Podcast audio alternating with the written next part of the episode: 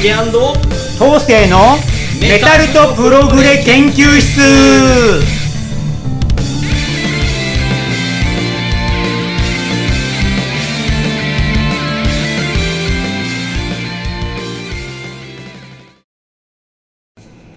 はい皆さんこんにちは。ジュリアン・コンカッセの竹です。はい、メタルとプログレ博士緑川東生です。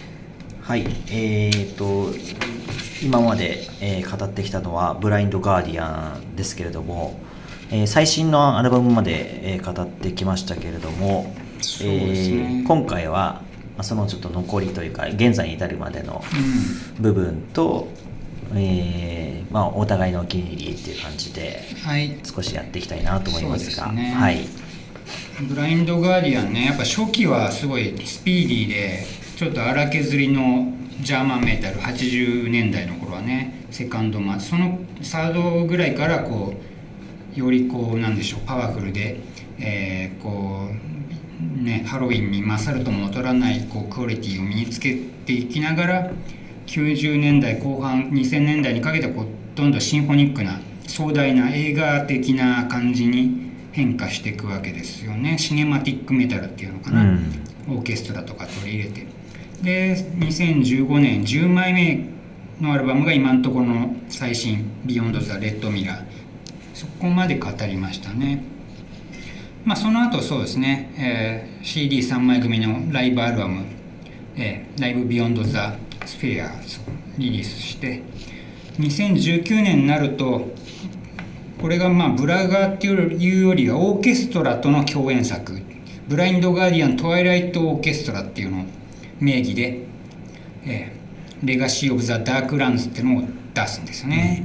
これがまたもうまあ聞きましたけどメタル色をさらに薄めてオーケストラとハンズリーの歌声みたいなあとちょっとだけドラムも入ったりしてますけど基本的にはメタル色がほとんどない作品マーカス・ハイツっていう方の小説からインスパイアされたね神聖ローマ帝国時代の30年戦争を舞台にした架空の物語らしいんですけど。なるほど。そう。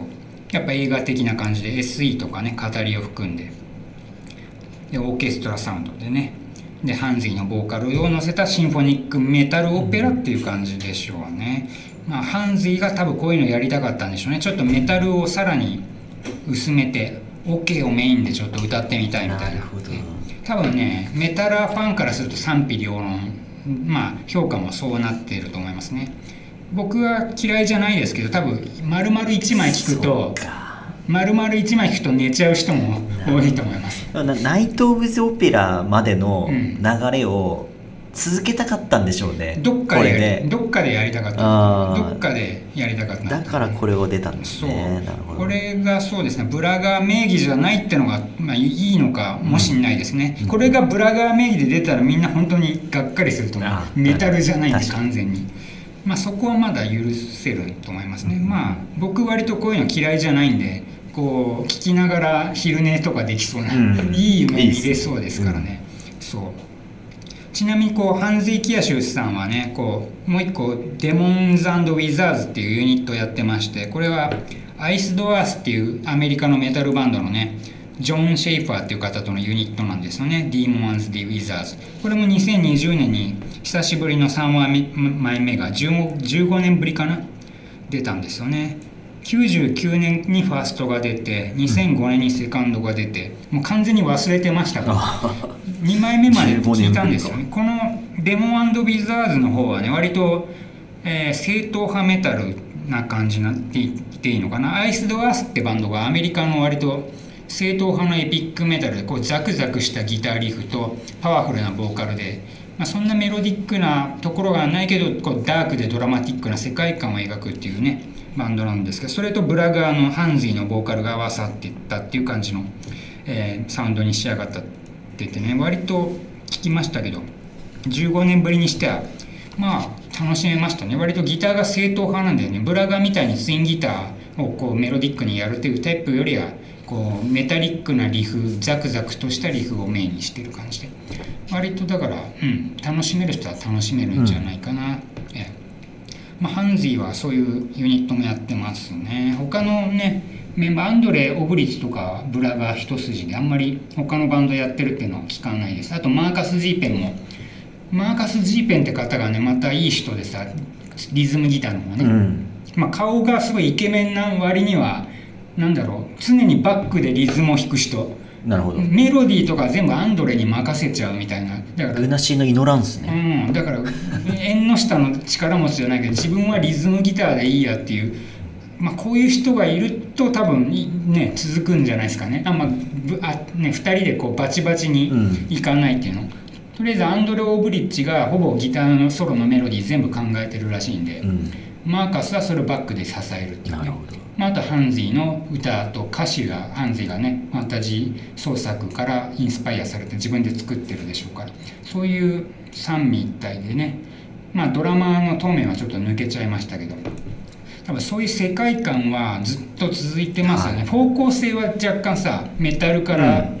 映画的なオーケストラに変わったけど、雰囲気っていうか世界そのものはファンタジーを一貫してうん続けてったたっていうのはブラインド・ガーディアンの偉大さ。であり特殊性。ここまで全アルバムファンタジーです。ね作り上げるバンドは多分いないんじゃないかな、全アルバムファンタジーってすごいよね。ど、確かに。うん。映画で言うとさ全10作全部ファンタジー作ったっていうわけだからね。そうですね。すごいなるほど。ということで語りましたね。じゃあここまででおお互いのお気に入りみたいな、ねいきますか？アルバム10枚の中から3枚ずつぐらい選びますか？そうっすね。じゃあ竹さんからどうぞ。僕からいきますか。難しいっすけどじゃあ僕はですねまず1枚目はじゃあ意外なところで最新作いきますか。おお、はい。 Beyond the Red Mirror ね。 Beyond the Red Mirror ですね。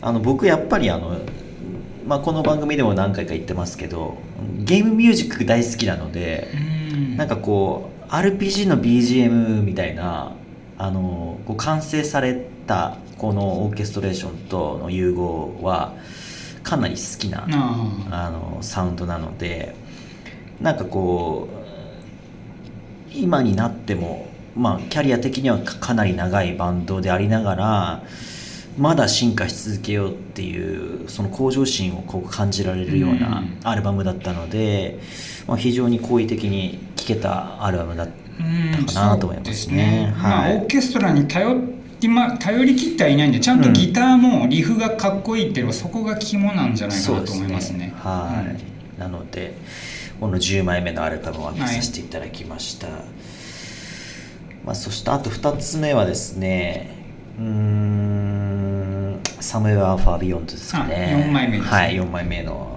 アルバムですねうーんまあえーキャッチーなアメリカン的なハードロックな曲もあるんですけど、うん。あの初めから最後までドラマティックな曲がやっぱり多かったかなと思うんではい。まあ回もね参戦してますし、うん。まあ、その辺からブラインド・ガーディアンのこう人気も爆発したと思いますしうんまあいいアルバムだったですね、うんはい。そうですね、まあ、初期の集大成的なですね。感じかもしれないですね。ということで、えーあともう一枚挙げるとすれば「Imaginations from the Other Side」ですか？その次のアルバムですかね。あーなるほど。これですね。はい、はい、ですね、まあ、前作から、うん、もう一気に人気爆発したその勢いそのままにあのーまあ、タイトルチューンもすごいドラマティックで。うん。うん、大作ですけどね。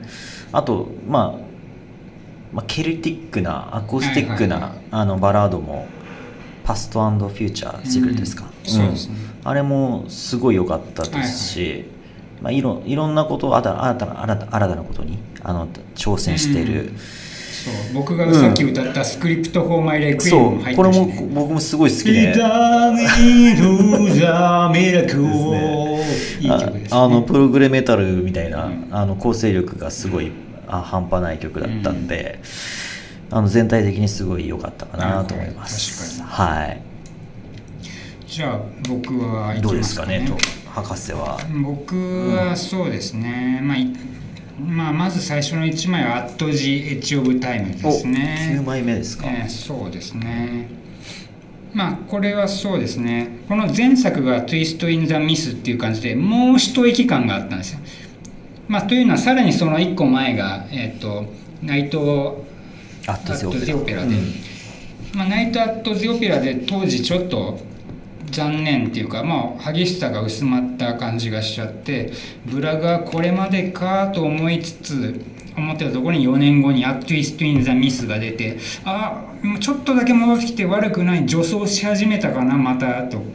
で次に「アット・アット・ジ・エッジ・オブ・タイム」か。それが次に出るわけですよ、うん、ツイスト・イン・ザ・ミス前作のちょっと、えー、もう一息感をこの「アット・ジ・エッジ・オブ・タイム」でちょっとさらに加速してくれたっていう感じであいいいいと心から思えたんですよね、うん、まあシンフォニックなオーケストレーションもありつつちゃんとギターがかっこいいっていうのが重要でリフにしろギターソロにしろこうより緻密なアレンジとメロディーの流れが楽しめるアルバムという点で壮大さとちゃんとメタル感も残してるっていう点でね。当時すごい見直した。当時っつってもまだ10年前ですけどね、うん。記憶がありますんで。これがまあ一つ挙げますね、はい、あと GH 答えで次は、えー、これですね「Tales of the Twilight World」は3作目ですね、うん、まあやっぱ思い入れがある。初めて聞いたブラガーがこれでしたんで、まあ、1曲目のね「 Traveler in Time の」えー、イントロからしてこう、まあ、コーラスみたいなので始まるんですけどそこから徐々に激しくなっていってああとこうねトーメン・スタッシュのドラムの存在感あとギターソロのこうメロディックな流れ、ね、2曲目の「Welcome to Dying」のこう激しさから「え Lord of the Ring」のちょっとファンタジックなバラード「え Lost in the Twilight Hall」のこうジャーマンメタルとしてのかっこよさと展開力でね、うん、まあ、その次の曲がね Tommy Tommyknockers けどこれちょっと笑っちゃったんですけどあのサビがねサビがね「Tommyknockers Tommyknockers カリー・タビチャー」とこれねあれですよあのなんか日本語に聞こえたことがあってこう空耳アワーでしたっけあれに出したいぐらいな。タモリクラブ。うんそうそう。よく聞くとね「トミ」本当は「トミノッカー」って言ってるんですけど「トミノがトミノが柿食べた」に聞こえる「トミノが柿食べた」って聞こえるんですよ。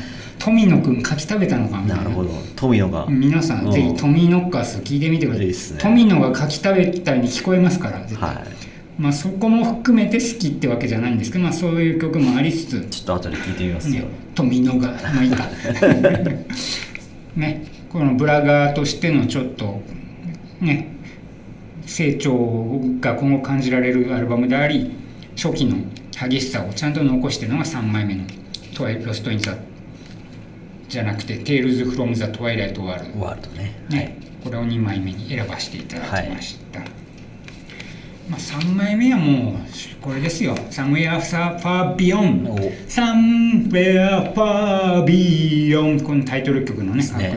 Somewhere Far Beyond Reality あの曲はねほんとかっこいいですね。まあ1曲目もねもちろん「Time What Is Time」もすごいかっこいいですし、はい、2曲目の「ジャーニー・スルー・ザ・ダーク」の激しさからクラシカルな「シアター・オブ・ペイン」Quest for Tanelorn の壮大なサビ。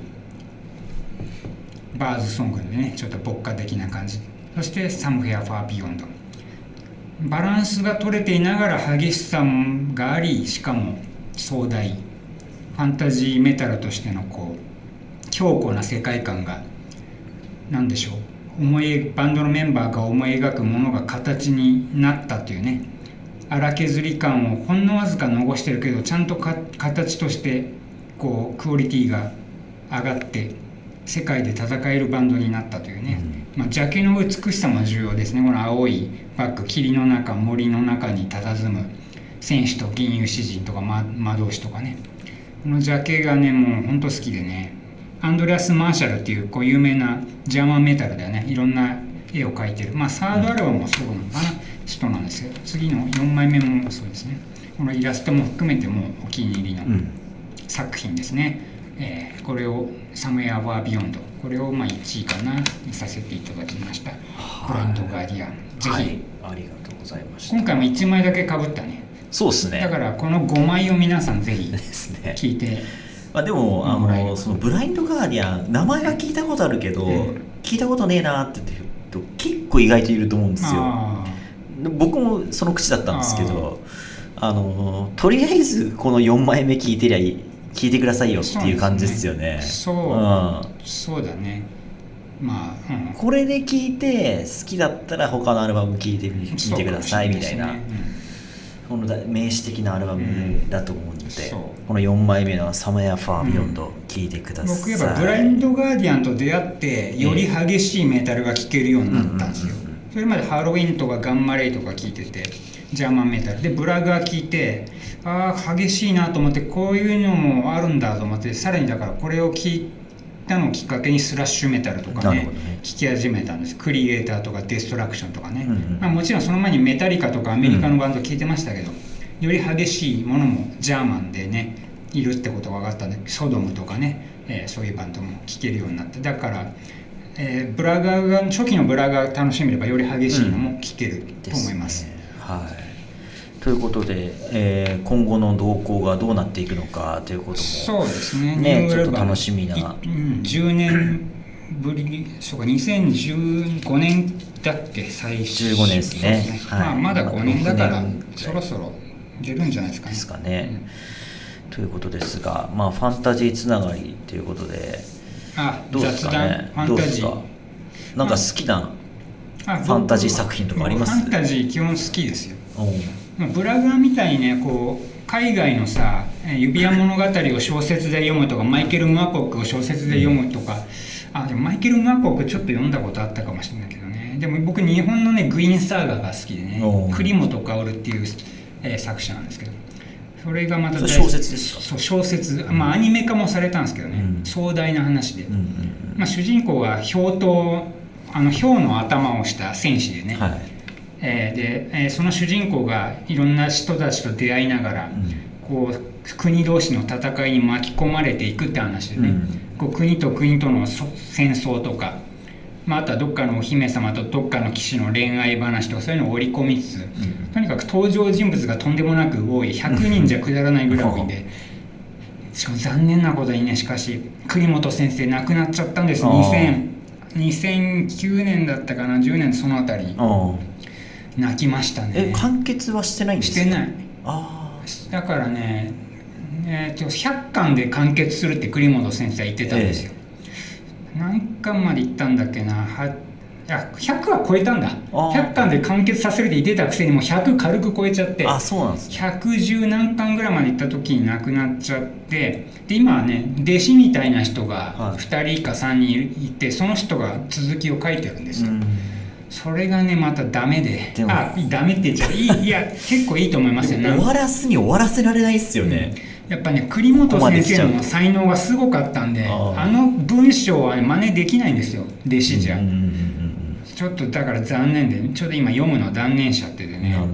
あれまあよかったらアニメ見てくださいグイーンサーガ、はいアニメもアニメはね小説の第8巻ぐらいまでの話なんですけどね、ええ。小説はもう100何巻いってますから、うんうんうんだからグイーンサーガを読んで高校時代ファンタジーにはまりましたね。その後ブラが聴き始めてあ音楽でもこんなファンタジックなやってる連中いるんだ。うんなるほど。思いましたね、へえ僕はそうっすね。ファンタジー作品だとーハリー・ポッター」とかさまあ、ハリそうですね。映画とかになっちゃうんですよねやっぱりね「ロード・オブ・ザ・リング」あロード・オブ・ザ・リングみたいな3部作でよかったっすね。そうっすね。壮大な。あれこそなんかラプソディとかブラガーの曲使ってメタルにしてほしかったかな、そうですね。うん、なんかそれもそうだし「ハリー・ポッター」もそうだし、まあ、あと昔だと「ネバーエンディング・ストーリー」とか。あの白い長い竜のイメージ。ファルコンですかね確か、はいはい。でもあのアトレイユっていうあの少年がめちゃくちゃかっこよくて、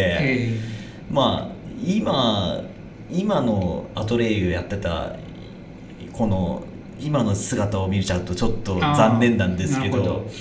非常にあのいいいいあの子供が欲しいっていうぐらい今もおっさんなんです。可愛いんですよ。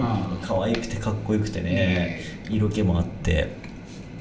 まあそれぐらいですかね。ファンあタジーあそれぐらいかな、うん。僕割とねファンタジー系の映画とか好きであのコナン・ザ・グレートとか知ってる？コナンっていう剣持ったママッチョなヒーローがアメリカにいて、ええ。アーノルド・シュワルツェネッガーがその役やっててマッチョです剣持って戦うんですそれ昔の？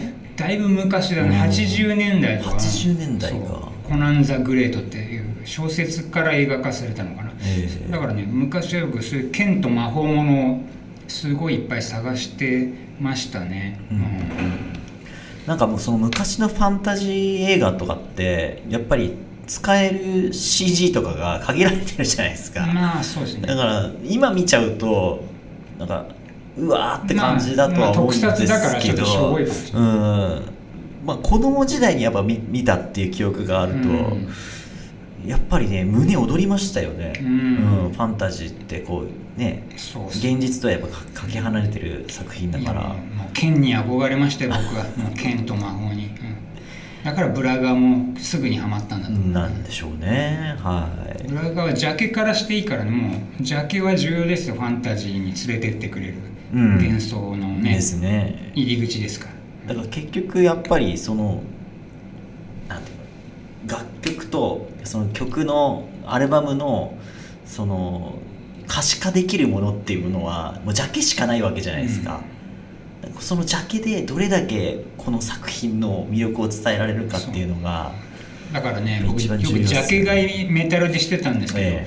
とりあえず写真のものはほやめてえイラスト。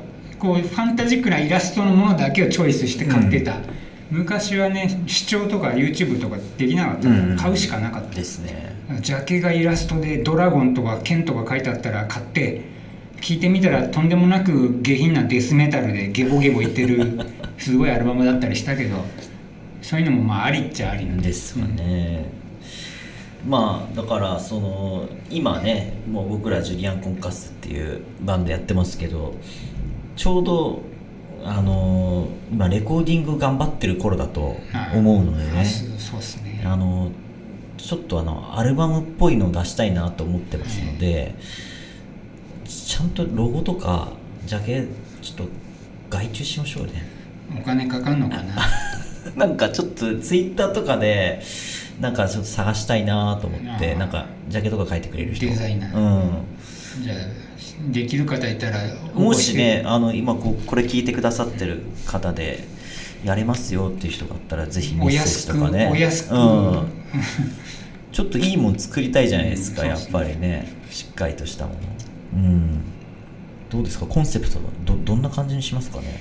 ね。近未来的なものにしますかね？まあ確かにうちの曲はドラゴンっていうよりはそっちかもしれない、そうそう。近未来的結な構僕がそういうなんか都市伝説とか、そういうものがちょっとコンセプトにやらせてもらってるっていうのもあるので、まあ近未来 SF とかそんな感じでも。そうですね。そんな感じでちょっと考えていきたいなと思ってるんでやれるよって人いたらちょっとメッセージいただきたいですね。すね。はい。あのほぼ稼働していないインスタのあのアカウントも作りましたしあとはあのツイッターのアカウントもありますので、まあ、そういったものでダイレクトメールとかあのいただけたらなと思うのでうんぜひ聞いてくださって結構ね増えてきたんですよリスナーさん。こう考えこうこういうこう見えても。いいじゃないですか、はいあの再生回数がね結構ね1000回超えましたよ。いいじゃないですか、うん。そろそろファンもできてきてね、はうん統制ファンとかできてるのかもしれないですね。そうっすね、うん。ダイダイレクトメールして女の子、うん。ね。なんかあのこの間のえーっとライブの時にも、あのお二人の声いいですねっていうふうな声も本当ですか？いただきました。よかった。だからね。はい。うん。嬉しいっす。そういう声もちょっともっともっと欲しいなと思いますんでぜひください、はい。ということで、えーこんな感じでいいですかね？じゃあはい、来週とかなんか考えてます？次回またプログレでいいんじゃないですか、うん。ピンク・ロイド、あピンク・フロイド、うん来ましたね、4大バンドで唯一。残ってますね。うんピンク・ロイドですからね、じゃあそういう感じではい。ピンク・フロイドを楽しみにはいしたいですね。はい、よろしくお願いします、はいお願いします。ありがとうございましたはいじゃあ今回はここまでです。竹と後世のメタプロ研究室でした。また次回もお楽しみに。バイバイ。バイバイ